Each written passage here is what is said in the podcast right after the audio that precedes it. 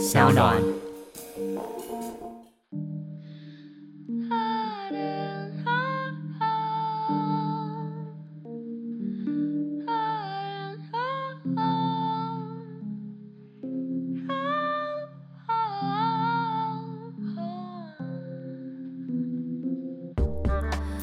伪装的你，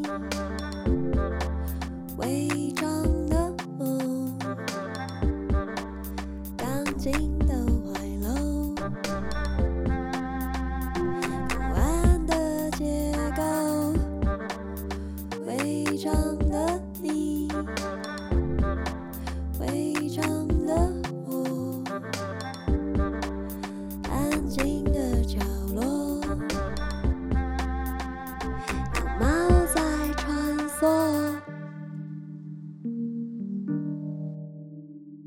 大家好，欢迎收听《违章女生纯读书》。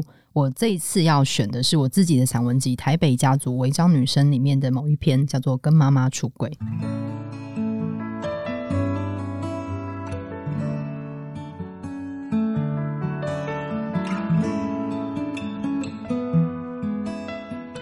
大学放榜的那一周，妈妈趁着排休开车带我出游。我坐在副驾驶座，电台播着轻快的情歌。妈妈说：“上大学就可以交男朋友了，讲得像是我曾经对交男朋友有兴趣一样。”她以为我没听清楚，再说了一次。我停顿回话说：“我没有想交男朋友。”又往前开了一小段路，几分钟，下一首歌。我们开上一座大桥，就在那个交接的当口，妈妈突然想通，仿佛她不曾怀疑过，用崭新的口气开玩笑，却又迟疑，终于问出那个问题。我一直很怕，但也许我也一直在等。那件事情不好说，词汇太烫。于是妈妈说：“你是不是有那个的倾向？无法说是或者不是。诚实跟谎言都有难度，几乎是最困难的口试。而你已经为此准备了隆重的答案。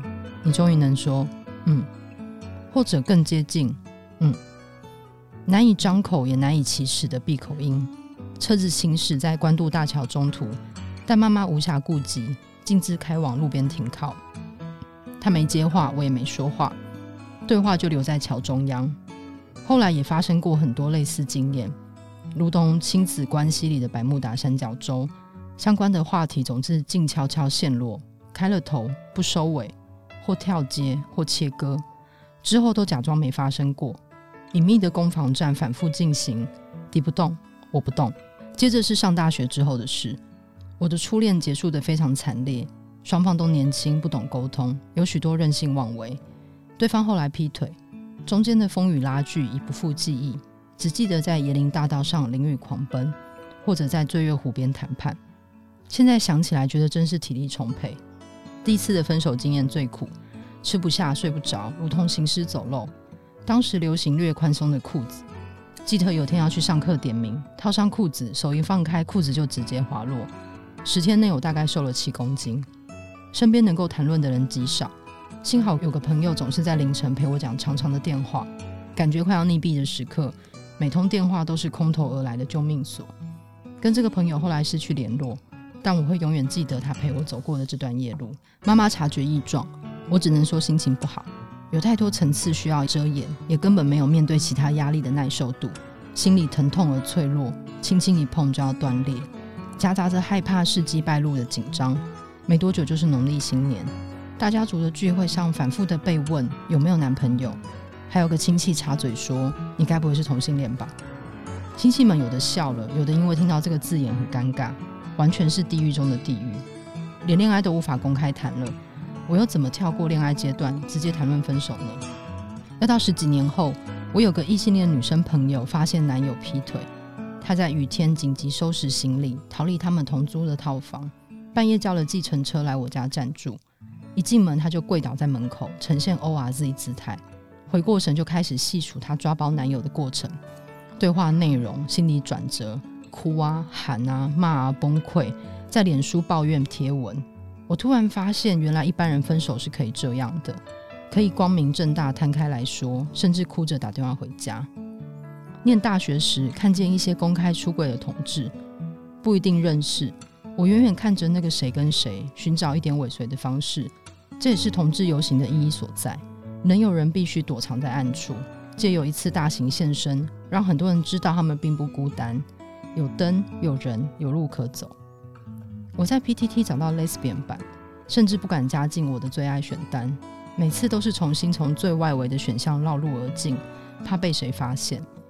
还有已经倒站的坏女儿跟 KKCity 的五四六六站台，虚拟的世界成为你真实世界的支架，或是精挑细选某个下午，假装只是经过，深呼吸，推门走进女书店或晶晶书库，童女之舞，鳄鱼手记，爱的自由式，构筑出一道阶梯，飘动的彩虹旗是地下王国的召唤，你在那里找到一点近似于认同之物。我练习在日常生活循序渐进的出轨。像是在岸边做一场漫长的暖身运动，接着慢慢踏进浅水池，试图跟亲近的朋友谈论，动作必须很小，很怕溅起水花。初始经验有好有坏。当我正襟危坐跟朋友说我想告诉你一件事的时候，他就立刻知道了。他觉得很好笑，引用原文就是很明显好吗？另一个朋友则石化了，他有点着急的结束对话。几天后打电话来，哭着说：“我没办法接受这种事，希望你能赶快恢复正常。”我跟后者在一个共同的交友圈，我以为他可以接住我的困顿，是我判断错误。刚好我也忙着打工跟家教，忙碌是很好的掩护。我选择从那个群体撤退。回想起来觉得怀念，那是一个还很在意面对面或是直接通话的年代。进一步，退两步，再进两步。虽然磕磕碰碰，但我慢慢建立起自己的护城河，发现出柜其实没那么可怕。跟不太相熟的学姐修了同一堂课，她自然地跟我聊起前女友，不用多说，她辨认出我们是同类。类似这样的事为我带来一些安全感，也有意外插曲。系上举办三天两夜的营队，营区在山上，很冷，工作人员睡大通铺，睡前还要对隔天流程。开会到一半，某个学姐突然指着我说。蕾丝边，无法招架这突如其来的攻击，并且觉得这说法古典却新奇，我无言以对。学姐不放弃，继续伸手指向我，重述蕾丝边。见我全身僵硬，无法回应，她把手伸得更长，将我领口露出的保暖卫生衣的蕾丝滚边推回去。我跟妈妈之间也有类似的攻防，很多次我话说到一半，她的眼神或反应仍旧会把我推回去。我也顾虑到，如果真正说出口。他便不能在众人面前继续假装不知道了，他也将进入自己的柜子。我家又不是开家具行的，话到嘴边总是放弃。我是单亲家庭独生女，性向是我们这个小家庭里的大象，所以渐渐挤压到母女的谈话跟空间。但我们那时都选择视若无睹。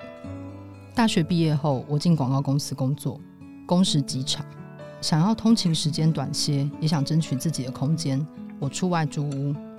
刚离家时，妈妈天天打电话来问工作状况，问午餐内容，问一日行程，什么都问，就是不问我的感情状况。偶尔妈妈还是会开玩笑的问说有没有男朋友，当然秒回没有。这样的往复更像是复诊，一次次确认某种疾患的存在。日子久了，我也觉得厌烦，双方开启长期的不问不说，近乎冷暴力。工作几年后，如此的问句又出现了，这次不一样。我终于有力气回答：“我喜欢女生。”那个下午很热，我站在窗边讲电话，阳光普照，我的声音在发抖。电话笔端出现很长很长的沉默，然后妈妈说：“你这样不正常。”我回问：“什么是正常？”已经忘记这场对话是怎么结束的。最后，我一边哭一边按掉电话。我们经历了关系恶劣的几年，并发出巨量的荒谬对话。